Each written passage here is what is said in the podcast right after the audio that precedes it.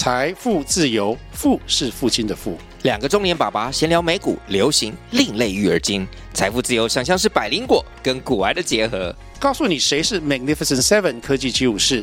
你该买瘦瘦比双巨头吗？从马斯克到泰勒斯，从华尔街到好莱坞，我们都追得上。新的一年听新的 Podcast，让我们一起财富自由，富是父亲的富哦。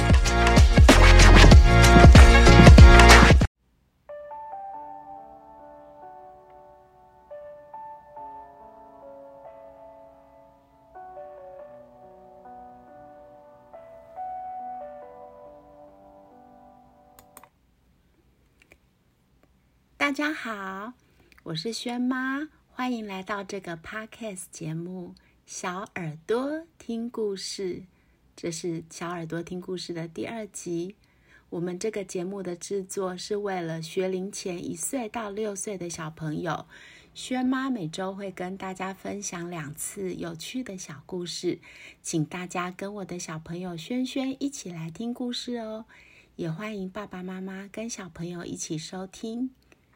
今天轩妈要说的故事是吃掉黑夜的大象。一到天黑，黑蘑菇森林里就会传出一些可怜的哭声。小熊多多会把他的头埋在熊妈妈的怀里哭，一边哭一边说：“嗯嗯，妈妈，我怕黑。”小猴子淘淘会拉着妈妈的手哭：“妈妈，我怕黑，晚上太暗了，我好怕哦。”小刺猬渣渣不许刺猬妈妈离开它身边一步。小刺猬缩成一个圆球，在那里大声哭：“好黑，好黑哦，我好怕，我怕。”这下可怎么办呢？动物妈妈们急得不行。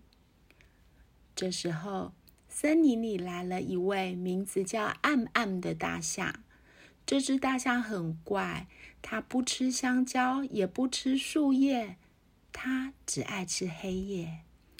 一到夜晚，大象就高兴了，因为到那个时候，到处都是食物。大象张开它的大嘴巴，按一口，按一口。吃啊吃啊，吃的香了。小熊多多的妈妈听说大象暗暗来了，他就跑去找大象说：“大象啊，森林里的小动物都怕黑耶，你来了太好了，请帮小动物们把黑夜吃掉吧。”这时，大象暗暗说：“好啊好啊，我最喜欢吃黑夜了。”黑夜对我来说很美味，比香蕉还好吃呢。有一天晚上，小熊多多正哭得伤心，因为他非常的怕黑夜。大象暗暗来到了小熊多多家，大象暗暗说：“不要哭了，不要哭了，小熊，你看看大象，我一口把黑夜吃掉了。”说着，大象按一口。小熊多多家的黑夜就不见了。关上灯，房间里还是亮的，跟白天一样。小熊多多就不哭了，它在地上跳来跳去，玩了起来。大象暗暗又来到了小猴子淘淘家，因为大象听到小猴淘淘的哭声，大象暗暗又说：“小猴子，别哭了。”看我一口帮你把黑夜吞下我的肚子里去吃掉，嗯，果然小猴淘淘家也亮了起来，连玻璃上芝麻大的一个小黑点都能看清楚了。小猴子淘淘还会哭吗？当然不哭了，它开始在地上跳来跳去。哇，太好了，不黑了。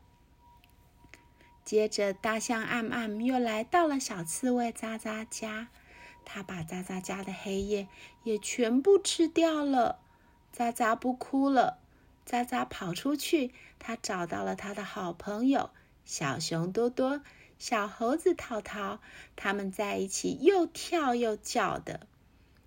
大象暗暗在森林里一边走，一边暗暗暗的把黑夜吃掉。湖边亮了，小路亮了，樱桃林也亮了，森林里亮的跟白天一样。大象暗暗暗吃了很多黑夜，它拍着鼓鼓的肚皮说：“我吃的太多了，太饱了，好累哦。”他躺在床上睡着了。从这天起，蘑菇森林里没有了黑夜。黑夜也像白天一样亮亮的，小动物们一整天都在玩。这些小动物的妈妈们谁也不能睡觉，他们要给小动物们喂奶，要照顾它们。好几天过去了，森林里出了大麻烦。大白天，小熊多多在森林幼儿园里，他上课上着上着就睡着了。呼噜声把黑板都震得掉在地上了。小猴子淘淘在树上跳来跳去，跳来跳去，它累得趴在树枝上睡着了。